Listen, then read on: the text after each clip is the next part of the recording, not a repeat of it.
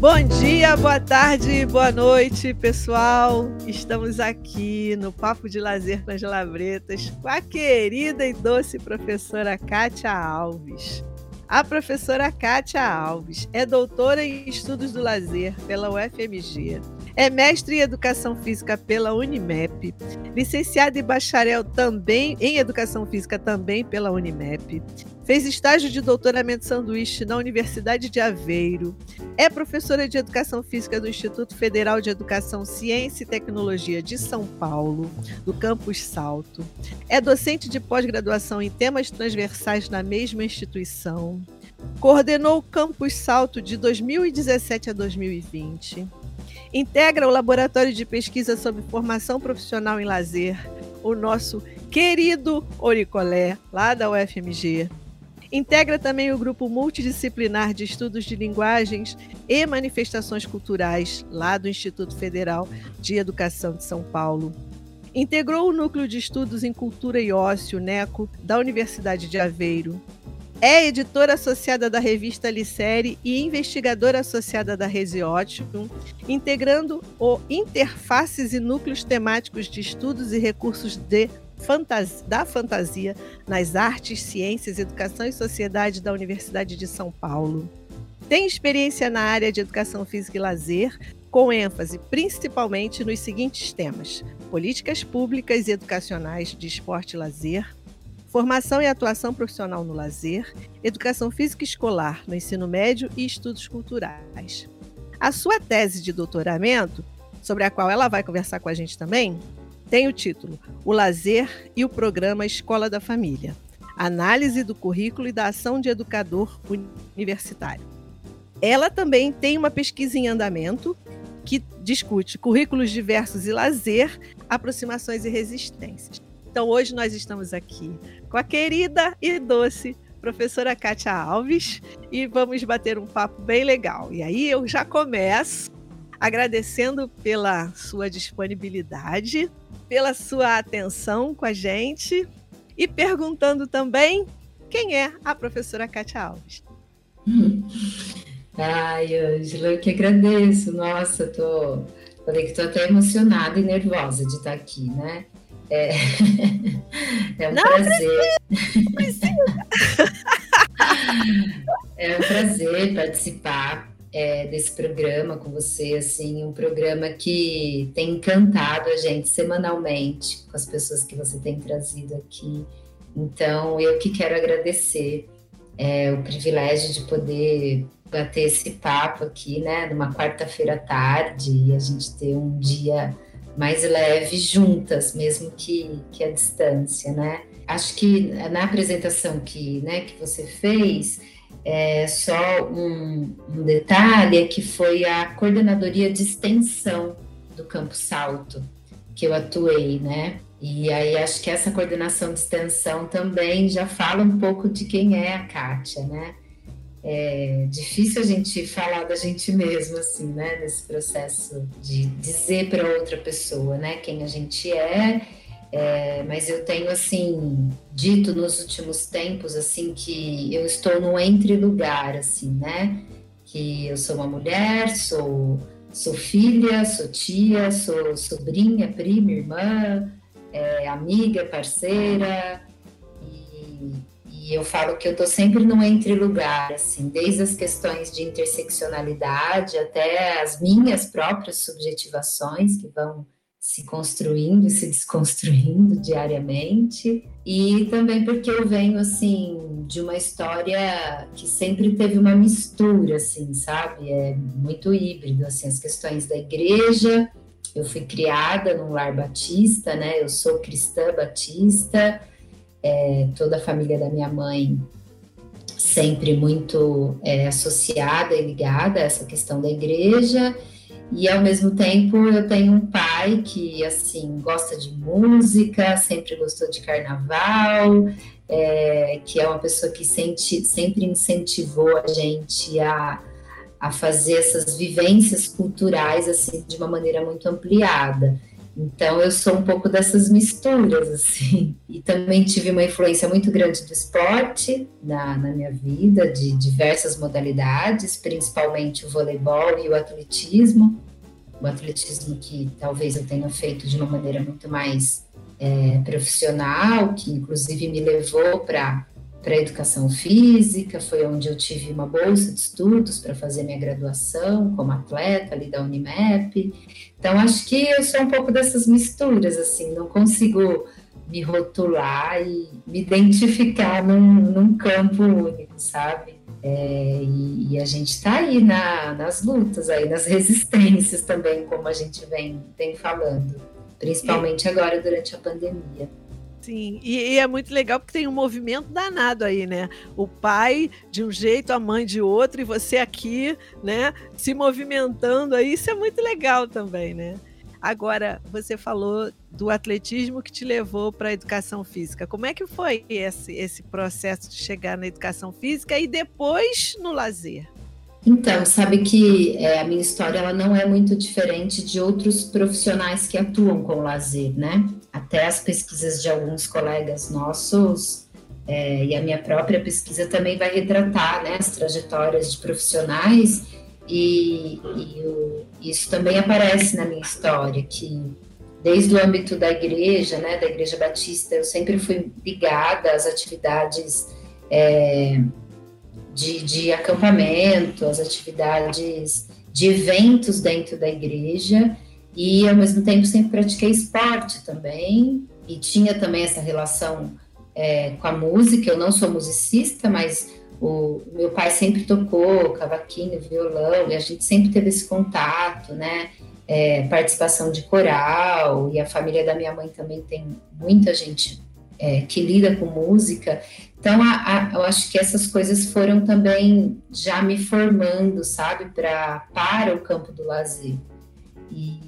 Mesmo na igreja, atuando com grupos assim de liderança, de jovens, de mulheres, é, atuando com terceira idade, né, com grupos de idosos. E aí o esporte do voleibol, eu acabei indo para o atletismo, e aí eu tive a oportunidade de fazer um teste pela Universidade Metodista de Piracicaba, e eu fui meio que contratada, digamos assim, né? Recebi uma bolsa de estudos para ser atleta da universidade, e eu fazia salto em distância na época, e aí consegui ali durante três anos, mais ou menos, três anos e meio, ser bolsista e, e fazer a graduação. Eu estudava no período da manhã, levava aquela vida é, de todo dia à tarde, né? Tá na pista, os fins de semana também, de competição.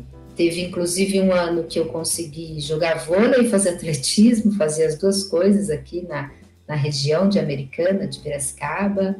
Então, acho que o, o, a educação física, o esporte me levou para a educação física. E eu tinha aquela ideia de que eu ia trabalhar com esporte mesmo, ou com voleibol, ou com atletismo mas entre o meu segundo, meu terceiro ano de faculdade, é, eu tive a oportunidade de, de ter o contato com uma professora, é, a professora Tita, né, a professora Ida Carneiro Martins, e também com o professor João Batista Freire, assim, acho que foram professores ali que durante a minha graduação, né, entre outros professores também, né, outros personagens que foram marcando, né, a, a trajetória acadêmica, e, e esses professores me levaram a, a conhecer o professor Nelson Carvalho Marcelino. E aí, com o Marcelino, eu fui fazer o meu TCC, né, o trabalho de conclusão de curso, e já fiz um projeto para o mestrado, que na época a Unimap também ela estava começando um curso de mestrado, um curso da educação física, com uma linha de corporeidade e lazer. Então, a gente tinha vários professores ali atuando, professores que vinham com esse caráter mais acadêmico. E aí eu acho que a academia, assim, né, é, a, a pesquisa, né, é, eu comecei estudando lúdico, né, ludicidade, e aí isso me levou para o lazer e, e eu fui me distanciando cada vez mais do esporte assim, essa, essa coisa de ter sido orientada pelo Marcelino, de ter tido contato com João Batista Freire, isso aí é tão legal, né? Você se você, você vê aquelas pessoas que falam, nossa, eu quero ser assim, né? Eu quero contribuir também, né? Eu quero produzir também. É tão bom quando a gente tem esses, essas, essas figuras que iluminam o nosso caminho, né? É uma honra. Nossa, que legal. E aí você chega, faz o seu mestrado. E, e como é que você chega no Oricolé? Que é outro então... lugar assim. Oricolé é um ninho, né? Eu gosto de dizer Ai, isso. Oricolé é uma família mesmo, Nossa. assim, Ângela.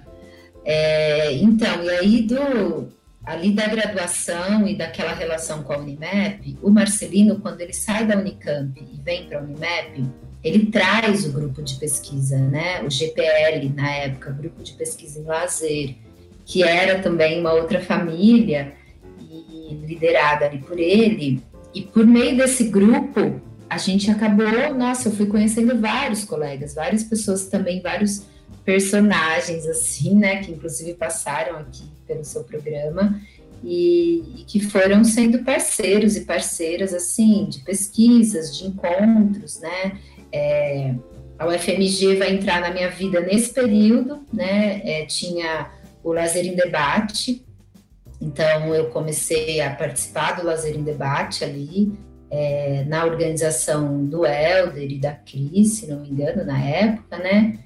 E aí eu faço mestrado, vou, vou atuar na rede estadual aqui de São Paulo, é, numa escola de periferia, na cidade de Sumaré, no Jardim Pisserno, que eu também falo que é outra família, o Pisserno passo por ali, aí vou trabalhar também em duas faculdades particulares, assim, de uma forma mais direta, que foi a FAM, uma faculdade aqui da cidade de Americana, e a Uniararas, que também foi um lugar onde eu permaneci durante muitos anos e, e aprendi muito, e foi indo nessa trajetória, aí comecei a pensar, vou fazer, terminei mestrado, é, será que eu começo doutorado, não começo? E aí comecei a pensar, né, o Nesp de Rio Claro, passei ali, fiz umas disciplinas, aí fui na Unicamp, também fiz uma disciplina ali. E aí dois colegas, que são o Denis e o André, começam a fazer o doutorado na UFMG, no programa de estudos do lazer.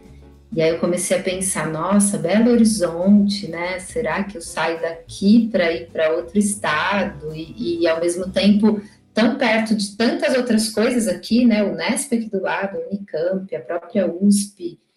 E aí é, eu falei, ah, vou prestar, né? Prestar o doutorado lá. E já conhecia vários colegas, né? Por conta do GPL e dessas relações entre os congressos, Fazer Debate, Narel, é, o Seminário de Políticas Públicas, vários outros eventos que a gente foi participando, né? E alguns eventos da própria educação física também. Aí prestei em 2013 doutorado lá, passei e comecei a ser orientanda do Helder, assim, né? Então, é, eu falo que é uma escala, assim, né, Angela? Uma, escadinha, né? Marcelino, aí vem o Helder, aí vem o, o meu grupo, assim, né? E, e, assim foi meu contato mais é, específico mesmo com o Oricolé, porque antes eu fazia parte desse grupo do Marcelino que deve ter finalizado, acho que em 2012, 2011, mais ou menos, o, o, grupo de pesquisa GPL começa a ser extinto e a gente tinha ali muitas pessoas, né? Edmur, Mirleide, André, a professora Tânia Mara, Liana, muitas outras pessoas assim que é, é até ruim para não, não quero esquecer de ninguém, né? De nenhum desses colegas e parceiros. Mas aí cada um foi, a gente foi meio que abrindo, né? É, abrindo esse campo, assim. É, e eu acho que uma escola, né? Que o Marcelino faz ali com a gente também. E aí a gente se divide, assim, vai meio que um para cada estado, né? Do Brasil e começam a ter os próprios grupos. O Helder já tinha o grupo e, e acho que aí o, o se fortalece ainda mais com essa galera que foi para fazer o doutorado lá. E eu fiz o doutorado e, e continuo no grupo, continuo na família ali do Oricolé. É, eu, eu, eu, gosto sempre de dizer assim que eu acho o, o Oricolé um ninho, né? Porque ele recebe, aí ele alimenta e depois deixa voar, né? E as pessoas vão bonito e vão para todos os cantos, né? Isso é muito legal. A gente teve o Anima lá na UFRJ também, que meio que teve esse papel, né, de formar, de animar um monte de gente e que acabou sendo extinto também, mas deixou um legado, né? Tem um legado aí. Agora aqui, me fala essa aventura de ir para Aveiro, em Portugal, doutorado de sanduíche, que coisa maravilhosa. fala um pouquinho desse doutorado aí em Aveiro. Eu estive em Aveiro, então... encantado. Aqueles ovos moles. Nossa, Já viram aquele. Meu Deus, a gente voltou bem gordinho. Não, Portugal é uma delícia, né? Nossa, comida maravilhosa, né? Um povo maravilhoso, assim.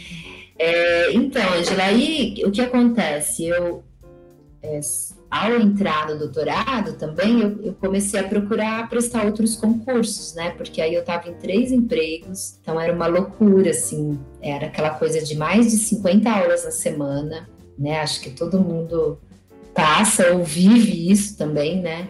Então, aquilo também falei, nossa, eu não vou dar conta de fazer um doutorado, ficar em duas particulares, mais a rede estadual, assim, e ainda também dava umas aulas na pós-graduação da ESEF, que na época tinha uma especialização em educação física escolar, que é uma municipal de Jundiaí, então era uma coisa assim que eu falei, eu não vou dar conta.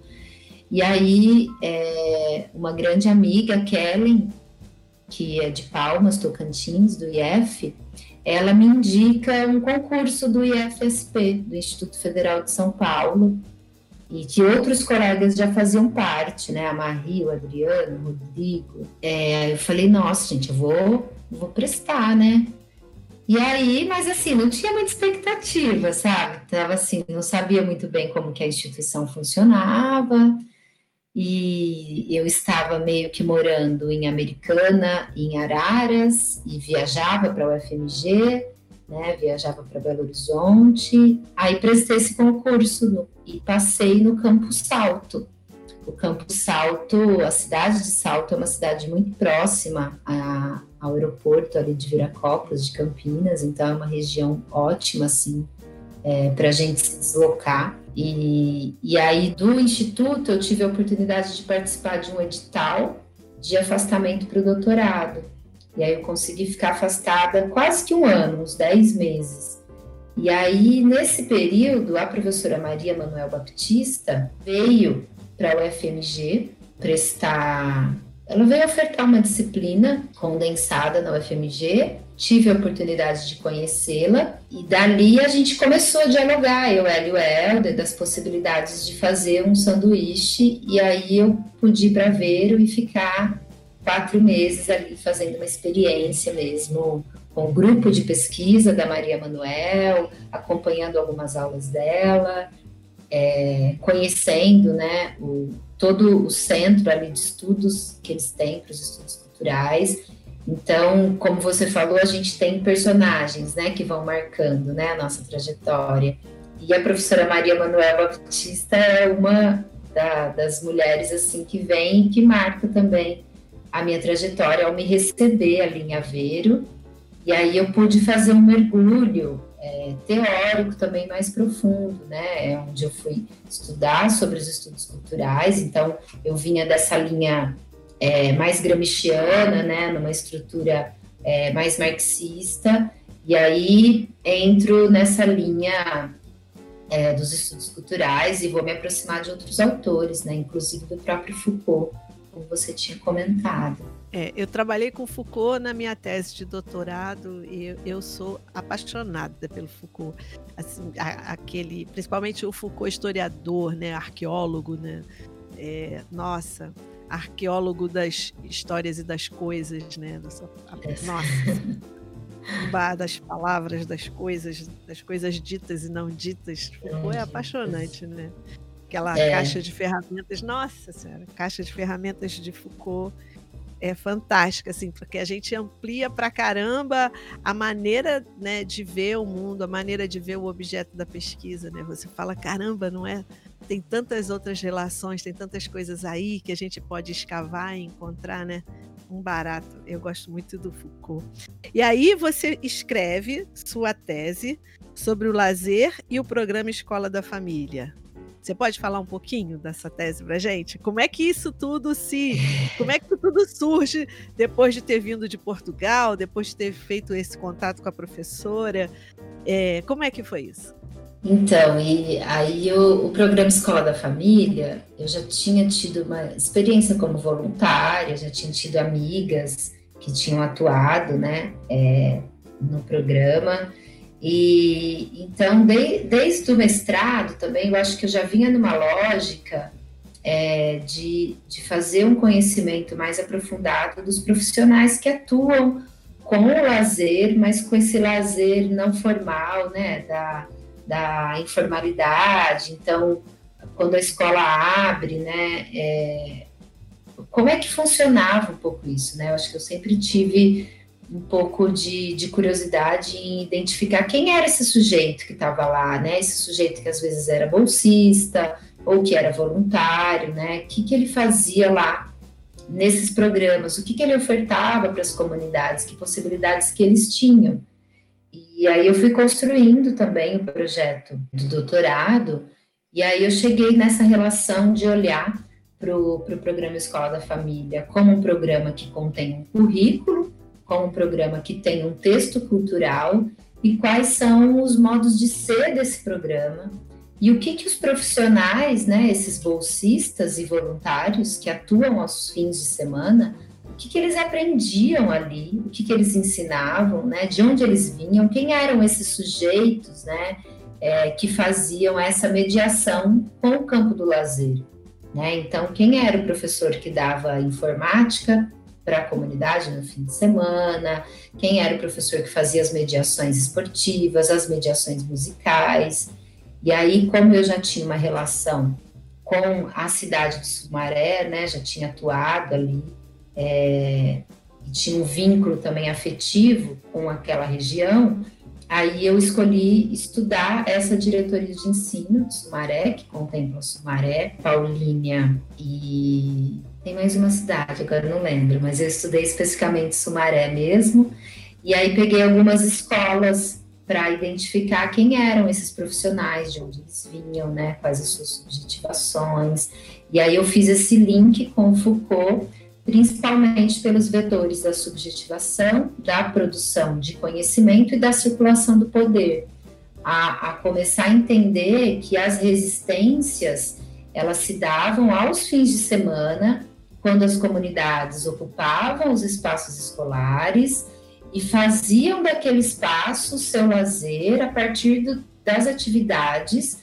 que eles gostavam, dos seus interesses e com as condições que aqueles é, mediadores, né, é, que eu chamo no, na tese, assim, esses mediadores do lazer, né, os animadores culturais, né, como o próprio Vitor e outros professores vão trazer, mas é quem, que, que, que, tipo de animação eles faziam ali, e aí eu fui identificando, né, é, as experiências com música, as experiências com futebol, com tênis de mesa, com a dama, o xadrez, é, com aulas mais específicas, né, da área de informática ou de, língua, de línguas, né, inglês, espanhol, e, e, o quanto que essa comunidade ia resistindo em querer manter os portões das escolas abertos com toda a dificuldade de orçamento, de violências, né, é, de, de desestrutura, e acho que foi isso, assim, na tese, o que eu, o que eu defendo especificamente, que ficou muito claro,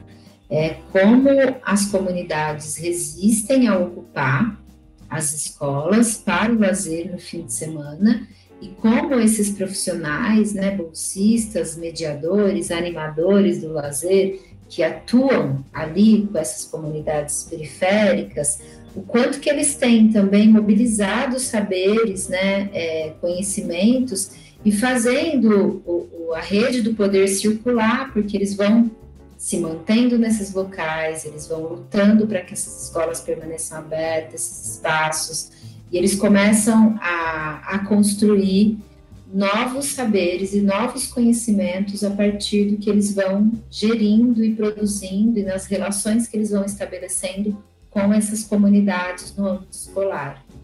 E aí é, a gente vê, né, que, é que assim esses projetos a importância desses projetos na garantia desses direitos, né?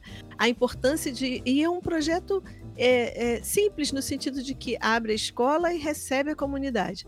Mas essa comunidade, quando ela resiste, ela, ela também mostra o seu poder no sentido de ocupar, de manter, de fazer com que essas pessoas se sintam, no que diz respeito até à cidadania, né, se sintam cidadãs porque têm o direito ao lazer, né? Tem uma, tem uma pegada dessa aí, dessas essas pessoas estão ali garantindo a sua, de certa maneira, a sua cidadania também, né? Essa luta e essa resistência, né? É, e, e acho que mostrando, sabe, cada vez mais para o poder público a importância, a importância que deve ser dada ao lazer, né? O quanto que o lazer ele é necessário, assim, as pessoas têm necessidade. Eu acho que, que as pesquisas têm mostrado cada vez mais isso, assim, né? É, além de direito, é, além de cultura, o lazer é uma necessidade humana. As pessoas querem ter esses espaços, querem ter a segurança, querem ter a animação, querem ter as atividades, querem ter os encontros, as experiências, elas querem conhecer novas possibilidades, né? Querem novos encontros, e eu acho que o lazer proporciona isso, e a minha tese mostra também muito isso, assim, e o quanto que atuar com lazer nos dá uma amplitude de cultura, assim, sabe? a gente começa a significar e ressignificar diversos elementos que a gente vai tendo contato. E aí, quem são essas pessoas? Você falou que foi, buscou conhecer essas pessoas que atuam é, na, na, no programa, né? No, no, projeto Escola da Família. Como é que quem são essas pessoas? Elas são da própria comunidade? Elas têm formação? Não têm formação? Elas são voluntárias? Como é que é? A grande maioria, Angela, dessas pessoas são é, universitários que têm uma bolsa de estudos vinculadas às suas instituições e aí eles atuam aos fins de semana como mediadores, né, do, do lazer. E eles também, a sua maioria são de comunidades próximas, nem todos são da comunidade onde é, eles cresceram, né? Alguns são ex-alunos da própria escola onde eles atuam, mas nem todos. Eles, de maneira geral, têm algum tipo de experiência cultural, como outras teses também mostram isso, ou têm uma experiência com esporte, ou com música, é, ou uma experiência com, com lideranças de grupos, né, associações de bairro, com grupos religiosos, é, com grêmios. E, e também a gente tem, na, na minha tese especificamente, eu vi um perfil de uma galera da informática, estudantes de, de ADS, geralmente, ou de alguns cursos relativos à informática, e que trazem conhecimentos pessoais mesmo, né? No caso, é, por exemplo, da dama ou do xadrez, que vão ensinar crianças por meio de conhecimentos que eles obtiveram na, na própria trajetória por terem passado pelas escolas, assim. Mas a grande maioria deles são universitários que atuam no programa. E, e são universitários ligados a essas comunidades também? Também, e de diversos cursos, assim, pedagogia, educação física, é, ADS, né, é, que outros cursos assim que eu lembro que se, eu acho que o mais que mais se destacou foi a área da pedagogia e a área de ciências da computação ou ADS, porque é, também é, é muito... cursos que estão associados ao que a rede estadual faz o convênio com as universidades e oferece a bolsa, né? Então também tem toda, toda essa ligação assim para você poder. Não são todos os cursos que têm bolsa de estudos para você poder atuar no programa Escola da Família. A gente pode dizer assim, você, você, quando a gente começou a conversar, você falou do Marcelino, falou do João Batista Freire, depois falou do Helder, dessas pessoas que, né, que abriram espaços, né, ampliaram visões, e te ajudaram nessa sua, nessa sua trajetória. A gente pode falar que esses jovens dessas comunidades, quando eles voltam para essas comunidades, eles têm esse papel também? Você, você percebe isso? Porque eles acabam sendo muitos, é, muitos são os primeiros da família, ou primeiro até da, da vizinhança, né? A entrar numa universidade, aí ele volta. Tem todo um, um movimento aí de, de construção de solidariedades e de lideranças também, né? De, e de poxa, ele foi, ele, ele me dá a mão para eu ir também, né? Assim, você viu, você viu isso? Você vê isso? Sim.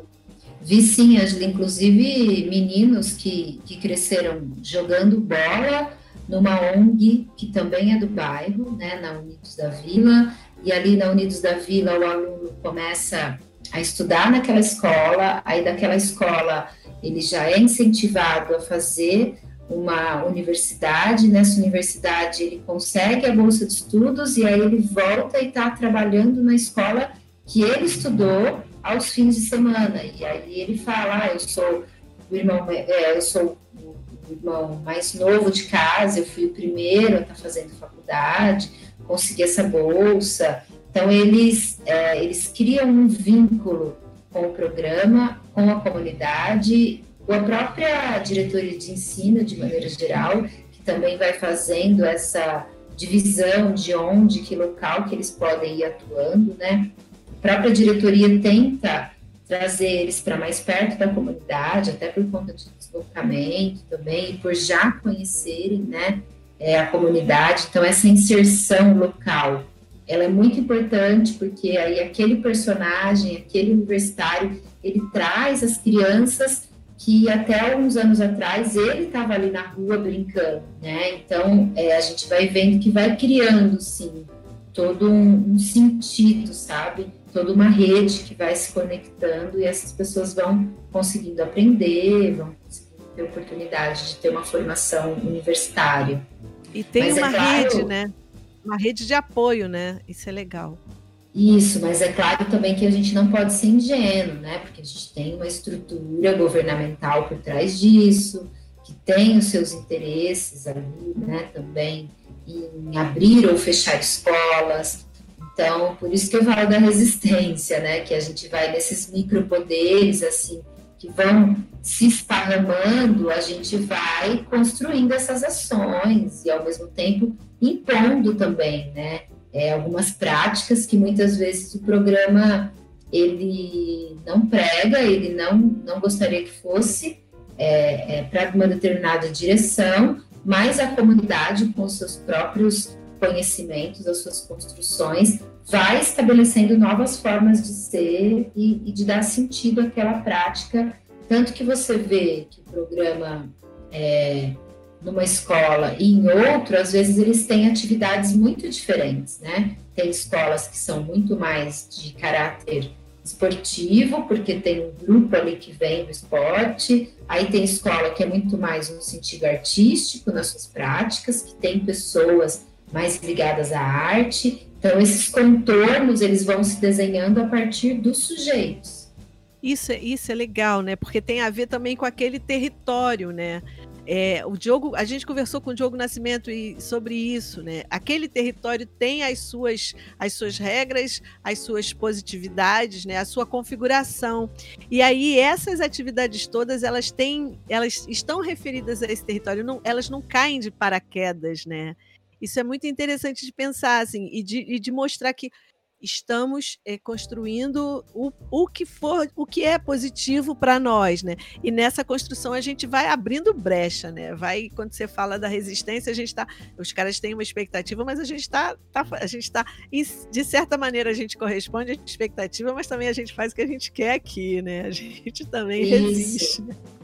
Isso e eu acho, acho um que o poder público precisa entender, né? Que a construção uhum. do lazer, ela vem do sujeito, né? Ela não vem do governamento do outro, mas ela vem do governamento de si. E acho que é, é, é isso muitas vezes que nas políticas públicas a gente acaba sempre, né, sofrendo, ali tendo é, uma dificuldade de, de compreensão, né? Porque vem, pega um programa, ai, tem que ser esse pacote pronto para ele ser é, reproduzido. Não, não é assim, né? Existem governamentos ali que vão ser produzidos pelos sujeitos, pelas pessoas. Sim. Sim, pelos seus desejos, pelas suas interações, né? E pelo, e pelo próprio, pela, pelas próprias vivências dinâmicas culturais daquele território ali, né? Então não dá para pegar um pacote pronto. Isso é legal você trazer isso, porque é uma questão para a gente pensar também, né? E aí, assim, quando eu ouço você falar, e, e, e, a gente. Houve uma época, não sei agora, não sei, mas houve uma época em que as ONGs eram muito demonizadas, né? Mas, apesar de todas as críticas que podem existir, elas também têm uma serventia no sentido de que abrem portas, é, ampliam visões, né? criam possibilidades para as pessoas. Né? A, assim, aí deixar um, um, um, espaço assim bem, bem fortalecido no sentido de que com todas as críticas que podem existir, né, que a gente sabe que existem, né, mas muitas vezes é a, é a única coisa que tem ali naquele território, né? É, um... é e a gente viu, né, é, antes dessa extinção de vários programas, né, do próprio Ministério do Esporte, o quanto que, como você falou, reservadas críticas mas o quanto que essas organizações elas foram fundamentais para as pessoas terem acesso a diversas coisas, né, ao lazer, à educação, ao esporte, à cultura, sim, sim. né? O Rio de Janeiro é um retrato disso, né? Vocês podem falar melhor do que eu. O Rio de Janeiro né? é um retrato disso. Nossa, você chega em cada lugar, você fala, nossa, se não tivesse isso, não teria nada. E isso dói, né? Machuca, né? Porque a gente tá nessa batalha já há tanto tempo, né? E aí, às vezes, você tem a impressão de caramba, não andou, não andou. Mas quando você traz essa, esse projeto, esse programa, essas, essas resistências, assim, isso a gente fica mais bem alimentado né, espiritualmente, no sentido de que, ai caramba, existem esperanças, a gente pode se. A gente pode é, é, sei lá, eu tenho uma amiga que fala, a esperança é a última que morde, né? Não é a última que morre, é a última que morde. Então, assim, vamos esperar, vamos, vamos ficar aqui esperançando, né? Agora, me fala uma coisa. É, a sua pesquisa em andamento, ela é intitulada Currículos Diversos e Lazer, Aproximações e Resistências. Ela é, é você nela você dá continuidade a essa a, ao que você percebeu na na sua tese e tem relação com a sua atuação como docente do IF. Isso, então, esse, esse projeto, é, eu acho que em 2017, quando eu né, faço a defesa, e, e aí eu estou ali no IF, nesse lugar mesmo de começar a pensar em ensino, pesquisa e extensão de uma maneira mais estruturada, né, Angela? E aí eu, eu vou para essa coordenação de extensão, eu já tinha projetos de extensão, a extensão sempre foi algo que, que me tocou muito, né, é, nesses anos de atuação. E, e aí eu começo a, a desenhar esse novo projeto, associado tanto ao ensino médio, que é onde eu atuo, também como professora de educação física, como também ao programa de que a gente tem um, uma especialização em temas transversais e eu trabalho com a temática de orientação sexual e aí, esse projeto, o que, que eu tento fazer? Ampliar um pouco o olhar e, e fazer uma inter-relação entre ensino, pesquisa e extensão. Então, esse projeto ele vai trazer o, o projeto Banca da Ciência, que é um projeto da USP, da IASH, coordenado pelo professor Luiz Piassi, que é agora um, mais um novo personagem assim que está marcando a minha trajetória. E aí eu tive a oportunidade de conhecer o professor Luiz e trazer o projeto Banca da Ciência para o Campo Salto. Então, nesse Banca da Ciência, eu trabalho com o eixo de meio ambiente, diversidade cultural e tecnologias, porque lá no IF a gente tem o curso médio de automação e de informática. E aí eu trabalho com um projeto de extensão diretamente com alunos do ensino médio que são bolsistas, e aí a gente faz intervenções na comunidade, é, agora durante a pandemia, né, de forma online, e antes da pandemia a gente frequentou escolas municipais e escolas estaduais da cidade de Salto, onde a gente realizava oficinas. E nessas oficinas a gente produzia algumas atividades, é, entre elas, com, com muito mais ênfase, a questão da diversidade cultural. A gente sempre tentava trabalhar as questões de desigualdade, de violência, de valorização das mulheres, é, a, a, questão da interseccionalidade, a questão da comunidade LGBTQIA. Então, esse é um, um eixo do projeto. O outro eixo do projeto, mais no âmbito da pesquisa, foram as orientações de especialização que eu venho é, fazendo com os alunos e alunas, e aí que vão, vão, é, vão girar em torno dos temas é, da interseccionalidade, efetivamente, de raça, gênero e classe, e aí a gente fez alguns estudos também é, sobre o programa Claves, que é um programa é, de, de cuidados de, de, orientação sexual ali na região de Itu. É, a gente também fez um estudo sobre a Angela Davis. É, a gente agora vai fazer a orientação de alguns alunos fazendo uma discussão em torno da visibilidade lésbica com alguns artefatos culturais, seriados, com grafites é, espalhados na cidade. Então, esse, esse projeto, ele é bem amplo, assim, eu acho que, que é um projeto que, que eu estou tentando fazer com que eu consiga atingir tanto as orientações na especialização, quanto a extensão com os alunos do ensino médio e também com pesquisas individuais, que inclusive é, a, a minha última produção foi um capítulo de livro para o CELOR, né, o congresso que, que a gente organizou é, de lazer, relacionado a essa questão da, da diversidade cultural e, e, as relações com a interseccionalidade no âmbito do lazer.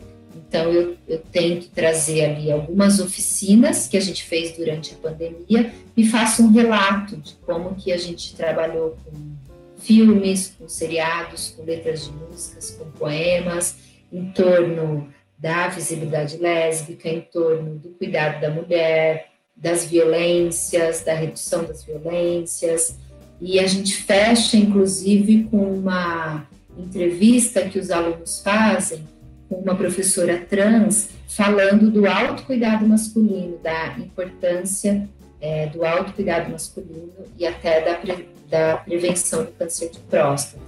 Então, esse, esse projeto é bem amplo, mas eu acho que ele está mergulhado agora, eu acho que eu consegui mergulhar efetivamente nos estudos culturais.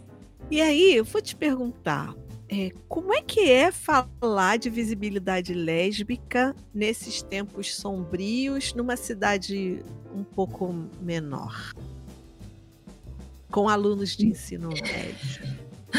É engraçado que as pessoas sempre fazem essa pergunta, né? É, mas sabe que a gente é, tem, a gente sofre preconceitos, né? É, às vezes preconceitos velados entre colegas de trabalho, inclusive, e, e até é, na própria comunidade, né, de maneira geral. Mas eu acho que é, é por isso que eu falo assim, como eu estou num entre lugar, né, é, eu, eu não sou a, a, lésbica, a ativista, né? É, como eu, eu acho que eu faço um papel de transmissão cultural, desde as questões de classe, de gênero, de raça. Então, a gente toca nas questões é, da visibilidade lésbica, a gente também vai tocar nas questões da mulher negra, do feminismo negro, é, a gente também vai tocar nas questões de como que essas mulheres têm acesso ao lazer, né? Que, como que as mulheres, é, inclusive durante esse período de pandemia, que foram extremamente prejudicadas, o que, que elas têm feito. Então, a gente tem, tem feito um projeto é, chamado Diálogos, em que a gente chama algumas pessoas para dialogar sobre essas questões. Então, por exemplo, o evento da visibilidade lésbica, eu, Kátia, não sou lésbica, né? Então eu convidei, a gente teve acesso a uma conselheira é, da cidade de Tu, uma advogada que está inserida nesses direitos, que está localizada é, é, como pessoa e como sujeito que vivencia essa questão, né? É, a gente trouxe o, o, Marcos, que é um homem negro, psicólogo, para discutir a questão do suicídio, por exemplo, como que o suicídio atravessa essa questão das raças. Então, é, eu, por isso que eu falo que eu, eu só tenho feito um papel de mediação, de abrir os espaços. E é isso que a gente faz com os alunos. Eu, eu tive, posso dizer que eu tive poucos problemas e poucas resistências com pais, né? é, com a própria comunidade escolar. A direção do campus apoia sempre a gente nessas ações e, e sempre os projetos eles são voltados para para o respeito e para as igualdades. Eu acho que é isso que eu tenho tentado fazer com os alunos, tentado também é, divulgar isso com os pais então, conheço muitos pais de alunos, muitas mães, têm acesso, a gente dialoga, se gera alguma dúvida, se tem temas que a gente acha que são muito sensíveis, a gente procura trazer uma pessoa especializada para poder falar sobre aquilo, né? É, porque a gente sempre também tenta respeitar o lugar de fala, né, Ângela? Então, é, eu não quero ocupar esses lugares, né? Muito pelo contrário, eu acho que a gente que está nas universidades, nos institutos, né? Você mesmo que você está fazendo aqui com o papo de lazer, eu acho que é isso. A gente vai dando voz, né? E aí a gente vai conhecendo, a gente vai esclarecendo os assuntos.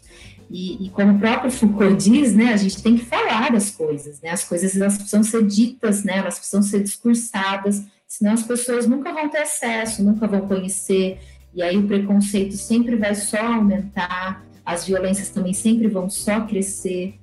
Então, a ideia é, dos projetos é sempre nesse sentido de dar voz ao outro, de compartilhar e de ouvir. E os alunos do ensino médio, eles também se colocam nesse lugar de, de, de que a gente está aprendendo sobre diversos temas e que esses temas eles vão atravessar o campo do lazer, né? Então, como que é, quando eu penso nas políticas públicas, como quando eu penso no programa de lazer, como que eu insiro, né, essa mulher que é violentada, como que eu insiro a comunidade LGBT, como que eu ensino, é, insiro o negro, a negra, os latinos, imigrantes, né? Eu acho que é isso que são os estudos culturais, é a gente falar das pessoas que estão à margem e como que elas podem ser ouvidas e como que elas podem ter acesso aos seus direitos nos momentos tenebrosos que a gente tem vivido nos últimos anos. É, você falou, e aí, assim, é, você falou sobre é, o lazer das mulheres, né? A gente sabe o quanto as mulheres é, se prejudicaram, né? Foram afetadas por essa pandemia, né? Em especial as mulheres trabalhadoras, as mulheres negras, né?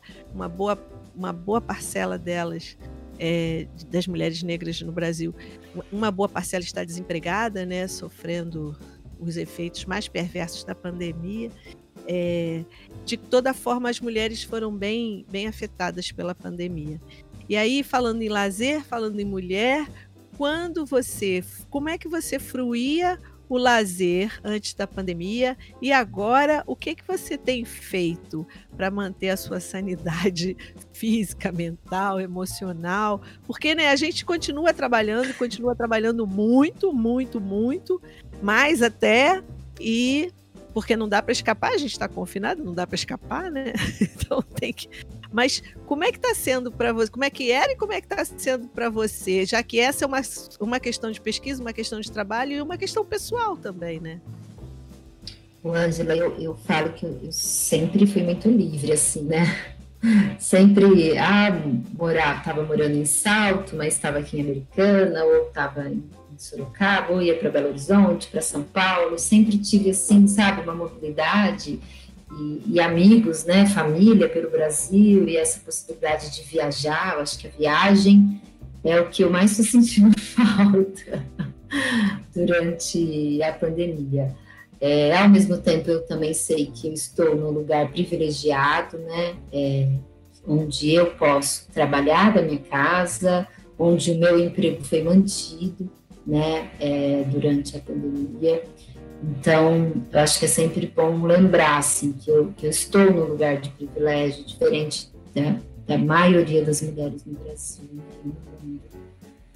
Então, é, eu sempre fui de, de estar com pessoas, muito social, né? É, carnaval, festinha, encontro com os amigos, é, lugares diferentes, assim, experiências diferentes, né? Conhecer pessoas diferentes, culturas e locais diferentes. Então, não poder fazer isso afeta muito a nossa sanidade mental. No início da pandemia, é, eu consegui uma bicicleta ergométrica com uma amiga e fiquei muito mais dentro de casa os primeiros meses. É, depois eu voltei a correr na rua, é, estou atualmente correndo na rua, dependendo do lugar eu vou de máscara, às vezes eu estou sem máscara, né? Depende da movimentação de pessoas que tiver no lugar.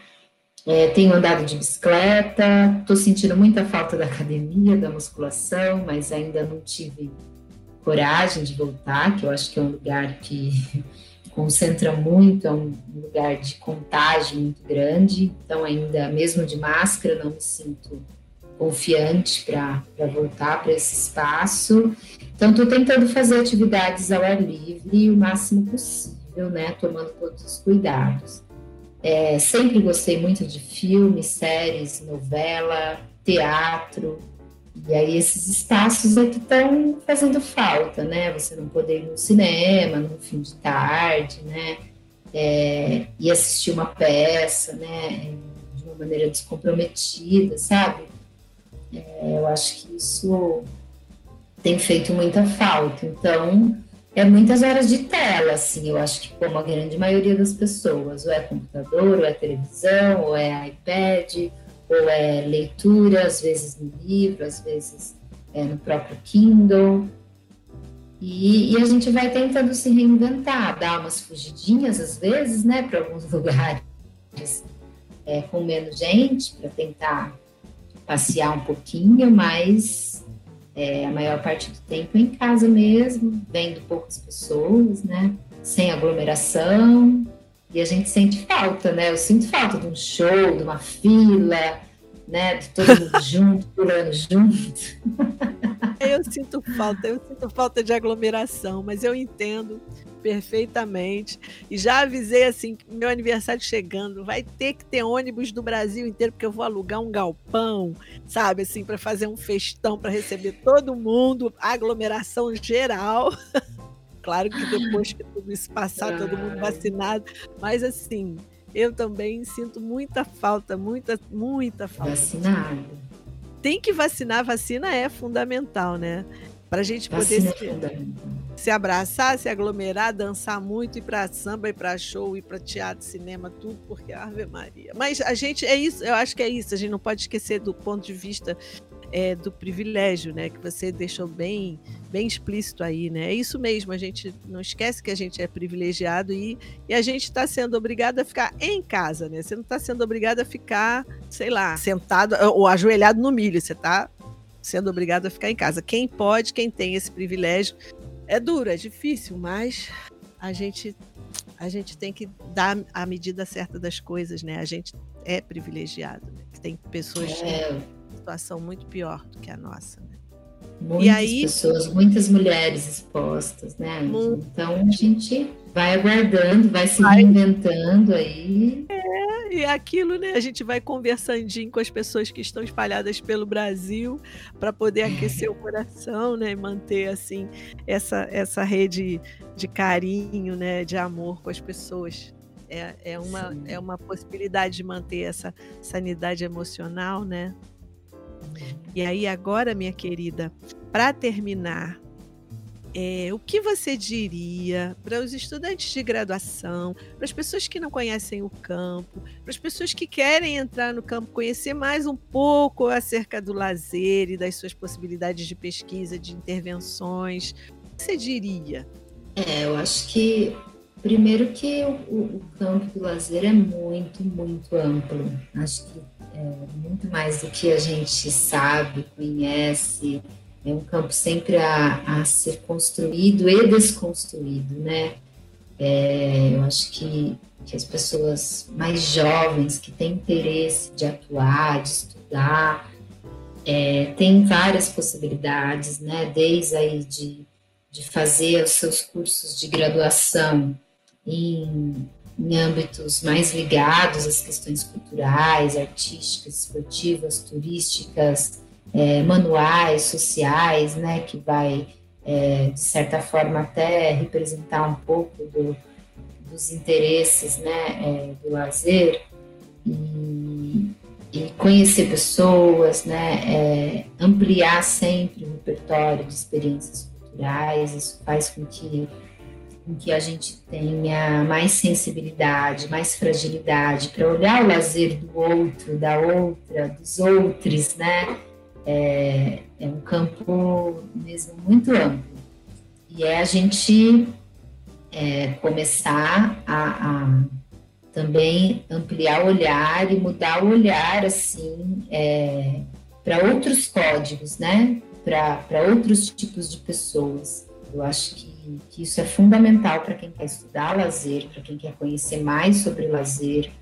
É, é você ter um olhar sempre aberto para saber o que, que as pessoas desejam, quais são suas diversões, quais são seus ócios, né? É, que você deseja fazer, muitas vezes nesse tempo que te dá uma possibilidade ali minimamente de fazer escolhas, né? Por mais que a gente esteja aí é, engendrado e, e, e até é, marcado, né, por, por, contextos sociais específicos, o, o autoconhecimento também vai ser fundamental, né, me conhecer para eu saber o que, que eu quero também do meu lazer e das minhas outras relações de vida. E os jovens têm grupos de estudo, né? A gente tem mais de 200 grupos de pesquisa aí no Brasil que trabalham com essa temática. É, e a, os personagens, né, também são fundamentais a gente buscar, conhecer. E os grupos de pesquisa, acho que é isso, assim, tem uma amplitude de elementos para buscar e que vão estar atrelados ou que vão passar pelo lazer de alguma maneira. Ah, querida, muito obrigada. Nossa, que bom. Muito bom ouvir você, conversar com você. Dá a sua doçura, dá uma tranquilidade. Muito obrigada, minha querida. De verdade, foi ótimo. Muito obrigada mesmo conhecer você, saber um pouco mais de você e das suas, das suas, das suas, do seu trabalho, das suas intervenções, de tudo que você conhece e que está tão generosamente trazendo e apresentando para a gente. Muito obrigada mesmo, viu? Ótimo ter estado com você. Ângela, eu que agradeço, agradeço você, sua equipe, sua, seu acolhimento.